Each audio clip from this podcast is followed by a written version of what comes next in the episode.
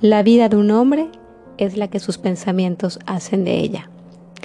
Frente a esta pandemia que hoy vivimos, hay algo que todos coincidimos. La vida de un hombre es la que sus pensamientos hacen de ella. Frente al coronavirus, hay algo en lo que todos coincidimos. Uno, que es importante no obsesionarse y mantener la calma para no cometer errores.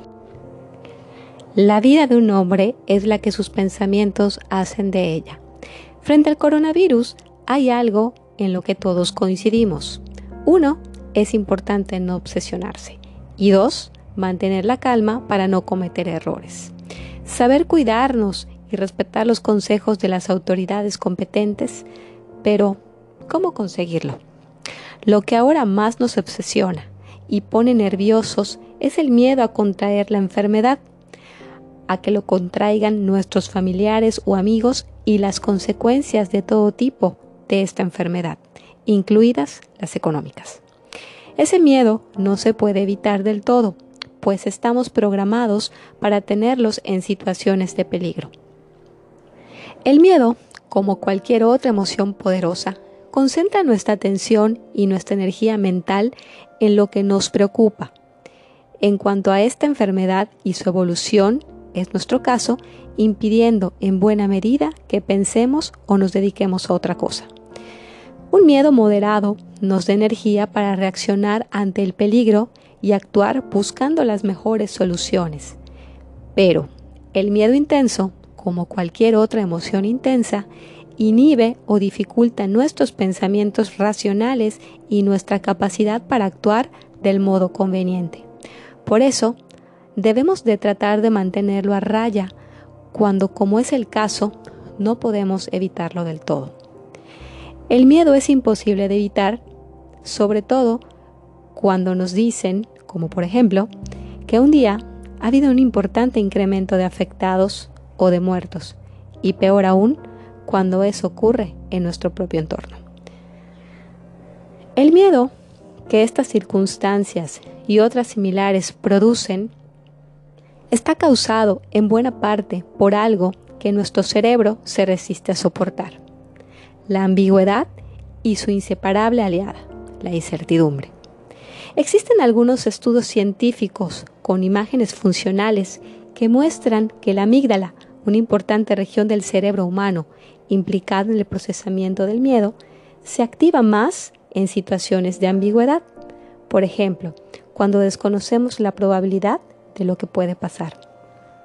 Más aún, la ambigüedad parece recibir una especial atención en el cerebro, pues se ha mostrado también que se procesa en la corteza prefrontal lateral, territorio implicado en las más altas funciones mentales, jugando por lo tanto un papel muy importante en nuestras vidas y de nuestros miedos. Un modo entonces de reducir este es cambiando la ambigüedad y la incertidumbre por el riesgo seguro que afrontemos. Y es ahí cuando juega un papel muy importante la información contrastada y veraz y sus diferentes difusores, organismos internacionales, nacionales y locales y los medios de comunicación. Difundir información que genera ambigüedad e incertezas producirá aún más el miedo que difundir la que genere seguridad aunque no sea la que más nos gustaría oír, porque el cerebro humano y la mente tiene también capacidad para soportar la adversidad y crear resiliencia, un concepto que la psicología ha adoptado del mundo de la ingeniería y que alude a la capacidad de un material para recuperar su forma original cuando es sometido a una tensión que no lo doblega. Los seres humanos tenemos mucha más resiliencia de la que imaginamos o creímos tener alguna vez. Pero bueno, ¿cómo aceptamos nuestra realidad? Nos lo muestra Marco Aurelio, el último gran emperador romano de la dinastía hispana y uno de los padres de la modernamente llamada inteligencia emocional. Sus estrictos postulados nos enseñan que hay que aceptar la realidad como un dictado de la naturaleza. Ni le faltaba razón, ni dejó de enseñarnos cómo hacerlo. Sus canónicas meditaciones incluyen una sentencia que debería estar grabada con martillo y cincel enfrente de todas las facultades de psicología del mundo. La vida de un hombre es la que sus pensamientos hacen de ella. Es decir, si estás angustiado por algo externo, el malestar no es debido a ese algo que no puedes cambiar, sino cómo lo valoras. A tu modo de verlo, y eso sí es algo que sí puedes cambiar en cualquier momento. Solo es cuestión de que lo deseas, de que lo decidas.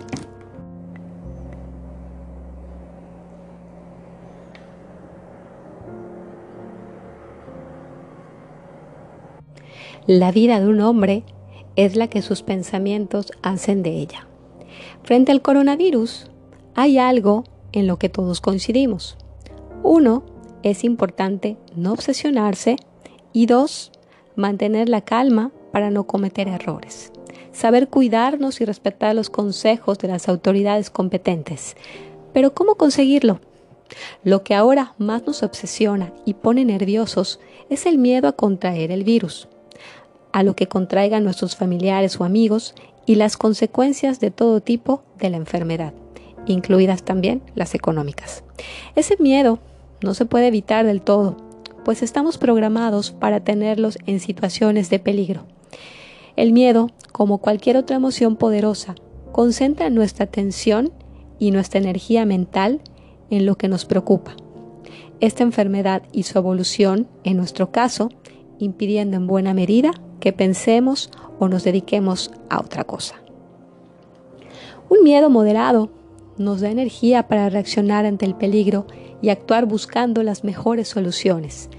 Pero el miedo intenso, como cualquier otra emoción intensa, inhibe o dificulta nuestros pensamientos racionales y nuestra capacidad para actuar del modo conveniente.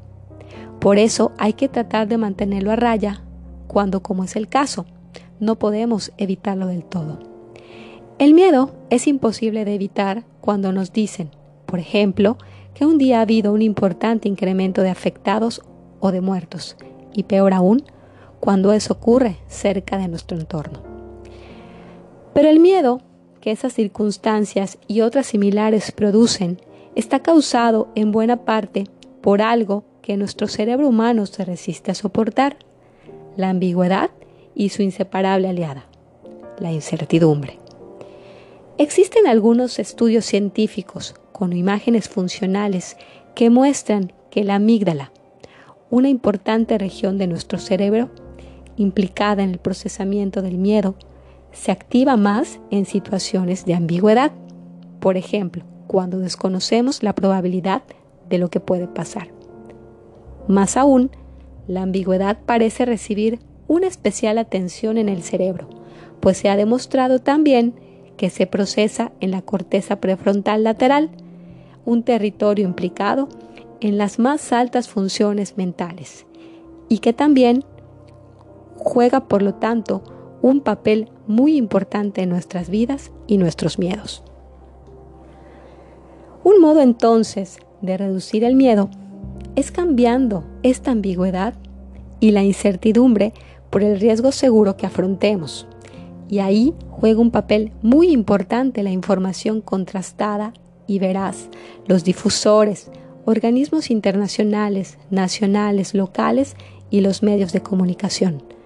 Difundir información que genere ambigüedades e incertezas producirá más miedo que difundir la que genere seguridades, aunque no sea la que más nos guste oír. Porque nuestro cerebro y nuestra mente tiene también capacidad para soportar la adversidad y crear resiliencia, un concepto que la psicología ha adoptado del mundo de la ingeniería y que alude a la capacidad de un material para recuperar su forma original cuando es sometido a una tensión que no lo doblega. Los humanos tenemos mucha más resiliencia de lo que algún día imaginamos. ¿Cómo aceptamos nuestra realidad? Esto nos lo muestra Marco Aurelio, el último gran emperador romano de la dinastía hispana y uno de los padres de la modernamente llamada inteligencia emocional. Sus estrictos postulados nos enseñan que hay que aceptar la realidad como un dictado de la naturaleza, ni le faltaba razón, ni dejó de enseñarnos cómo hacerlos. Sus canónicas meditaciones incluyen una sentencia que debería estar grabada con martillo y cincel en el frente de todas las facultades de psicología del mundo. La vida de un hombre es la que sus pensamientos hacen de ella. Es decir, si estás angustiado por algo externo, el malestar no es debido a ese algo que no puedes cambiar, sino cómo la valoras, a tu modo de verlo, y eso sí es algo que no puedes cambiar, pero sí cómo enfrentarte a ello. Traducido a nuestra situación, podemos decir que estamos capacitados para valorar las malas y reales noticias que nos llegan sobre el virus como una motivación incentiva para aceptar lo que sabemos que puede combatirse y cambiar la situación. Particularmente el confinamiento y la colaboración solidaria con estas posibles víctimas y los afectados en todo lo que esté en nuestras manos. Esto es una lucha de todos, donde no se valen salvaciones individuales como las ofrecidas por algunos políticos insolidarios y donde la empatía y la solidaridad, la comunidad, pueden ser también uno de los principales acicates para ganar resiliencia en la adversidad y volver a recuperar poco a poco nuestra tan deseada normalidad, incluso cuando en el peor de los casos hayamos sido víctimas personales de este virus. Si esta información le puede servir a alguien, por favor comparte. Nos vemos pronto.